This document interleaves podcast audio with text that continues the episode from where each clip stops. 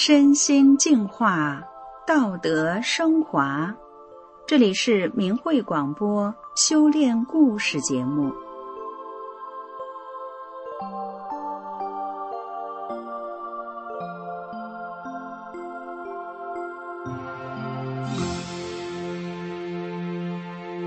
听众朋友您好，缘分加上机会就成了机缘。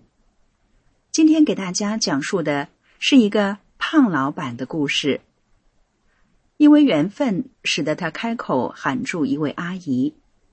当他给阿姨拿出纸笔时，胖老板把握住了这份机缘，改变了自己的命运。让我们来听听这个胖老板的故事。我四十多岁了，在一个集市里经营一家小超市，大家都叫我胖老板，或者是胖姐、胖阿姨。因为我实在是太胖了，我身高不到一米七，可体重有一百九十多斤。长这么胖，我真的很难为情。虽然我也在控制饮食，再喜欢的食物也强制自己不能多吃，可还是这么胖。不好看不说，人也总感觉很累。二零零五年的一天，我的脚突然开始痛。而且一天比一天厉害，后来甚至根本走不了路了。我丈夫把我送到我哥哥工作的医院，哥哥说，他们院长的医术很高明，要请院长来给我看。院长要我住院，说他会尽力给我治，并且会给我用最好的药。我听了心里踏实了许多，觉得我的脚有希望了。住院期间，我天天打针吃药，哥嫂在生活上也很照顾我。半个月过去了，我的脚痛没有任何好转，却已经花掉了一千多元钱，这可是我丈夫一个月的工资啊！我急得像热锅上的蚂蚁，多次向院长提出要回家，院长只好同意我回去了。回去后，我只能看看店。送货的事都是我丈夫在干。一天，一位老年妇女从我的超市门前走过，不知为什么，我看着她觉得很亲切，于是我上前打招呼：“阿姨，您来买菜呀？”这位阿姨听到我喊她，向我走过来，我招呼她进店里坐坐。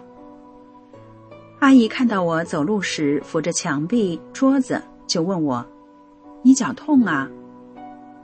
我告诉他，我的脚痛了很久了，打针吃药住医院也没治好。阿姨一脸同情的看着我，然后问我：“你听说过法轮功吗？”我吓了一跳，赶紧说：“听过，政府反对的。”阿姨说：“那都是因为中共前党魁江泽民。”妒忌全国练法轮功的人数达到七千万到一亿，超过了共产党员的人数，所以才下令镇压的。报纸、电视上的宣传都是造假的。你比如说，电视上说法轮功学员在天安门广场自焚，可是你注意到没有？那个王进东脸都烧得不成样子了，可是头发还是好好的，两腿之间装汽油的雪碧瓶子也好好的。你想想看，这怎么可能呢？另外，天安门广场那么大，如果是突发事件的话，警察怎么可能在三两分钟内就拿来灭火器、灭火毯呢？难道警察是背着灭火器巡逻吗？而且站在王进东后面的警察手中的灭火毯是垂直静止的。如果警察是跑来灭火的，灭火毯一定是动的、飘起来的。怎么可能是垂直的呢？这明明就是摆拍嘛！中共制造这个自焚的假案，就是为了他的迫害找借口，激起民众对法轮功的仇恨，发动群众斗群众。中国历史上的历次运动都是这么搞的。我觉得阿姨说的句句在理，可是这么大一个国家的政府公然造假骗人，实在是让我难以接受。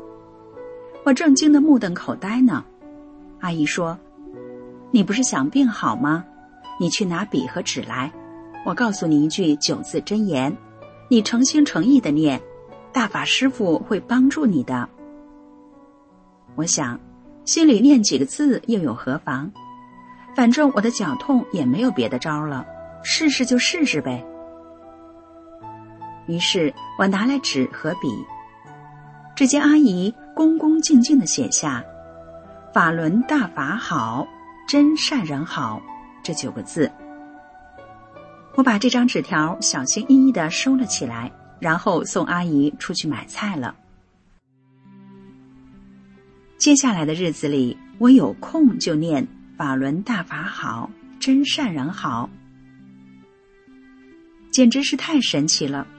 我的脚一天比一天好转，到了第五天完全不痛了，我简直不敢相信，花了上千元没治好的病，这次一分钱没花，居然就好了。我一定要把这个好消息告诉阿姨，好好谢谢她。之后，我每天都站在店门口张望着，盼着阿姨快点出现。终于，阿姨来了。我赶紧叫住他，把他拉进店里坐下。我在阿姨面前来来回回走给他看，告诉他我的脚一点都不疼了。阿姨也为我高兴，并告诉我，中共迫害法轮功是迫害佛法，中共历史上搞各种运动还迫害死了几千万中国人，迟早会遭报应的。现在越来越多中国人认清了中共的邪恶，已经有好几亿人声明退出共产党、共青团、少先队组织了。我告诉阿姨，我也要退出来。阿姨又叮嘱我，还要继续念九字真言。我念九字真言受益这么大，自然是很愿意念，只要有空就反复念。渐渐的，我发现我的大肚子一点点的变小了，整个人越来越苗条了。仅仅半个月，我的体重就从一百九十多斤降到了一百四十多斤。我走路时感到轻飘飘的，身体特别舒服，而且想吃什么就吃什么，也不再担心吃多了会长胖了。我意识到。法轮功实在是太不一般了，我也想学。于是我又站在店门口等着阿姨来，请她抽空教我练法轮功的动作。阿姨答应以后找时间教我。可是阿姨太忙了，每天看着她从店门口匆匆而过。两个月后，突然连续两天没见到阿姨。我心里像缺了什么似的，晚上都难以入睡。第三天，阿姨来找我，说她回了趟老家，给我请了一本师傅的宝书。阿姨边说边打开了一个塑料袋儿，从里面拿出一本《转法轮》递给我。当天晚上，阿姨又来我家，教会了我五套功法。通过读《转法轮》，我明白了不失不得的道理，也知道了真善人是衡量好坏人的唯一标准。按照这个标准做人做事，可以不断提升自己的生命境界。以前我的超市货架后面放了四张麻将桌，每天下午四张桌子都会客满。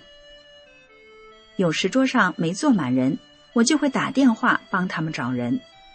我手机里存着很多在我的店里打过麻将的人的电话号码。每天下午，我都在店门口招呼来店中打麻将的人。要知道，这四张麻将桌的收入比我卖货的收入还高呢。可是修炼法轮大法后，我知道这样做不符合真，而且这种钱并非我的劳动所得。都是要用德去换的，我决心不再赚这种钱。于是我把麻将桌全搬走了。虽然钱赚少了，但我觉得踏实又快乐。一天，一个女人来找我，说我对别人说，她和某人有不正当的男女关系，是金某某告诉她的。我很吃惊，因为我从来没有说过这样的话，觉得很冤枉。按照我以往的脾气，我肯定当下就会对金某某破口大骂，然后会拖着这个女人去找那个姓金的。见到金某某时，我首先就会给他一巴掌，接着再把他的一家老小骂个遍。可这次我没有这样做，我平静的对这个女人说：“你不要相信那人的话，我真没说过你有这样的事。等下我去问问金某某是怎么回事。”后来这个女人也没说什么，就走了。当天晚上，我关好店门后就去了金家。他一见到我就向我赔礼道歉，并说他会去把这件事摆平。我见他这样，不但没指责他，还说了几句安慰他的话。后来我家的生意越做越好，大约两个月后，我把店面搬到了市中心。阿姨曾经特地来找我一次。跟我告别，她说她要搬回老家了。我告诉阿姨，我常利用做生意的机会给顾客们讲法轮大法好的真相。阿姨听了也很高兴。此后我们再也没见过面。我很感谢阿姨，万分感激她将法轮大法介绍给了我，让我不但有了健康的身体，更成为一个。更好的人，听众朋友，今天这个胖老板的故事就讲到这儿了，谢谢您的收听，我们下次再见。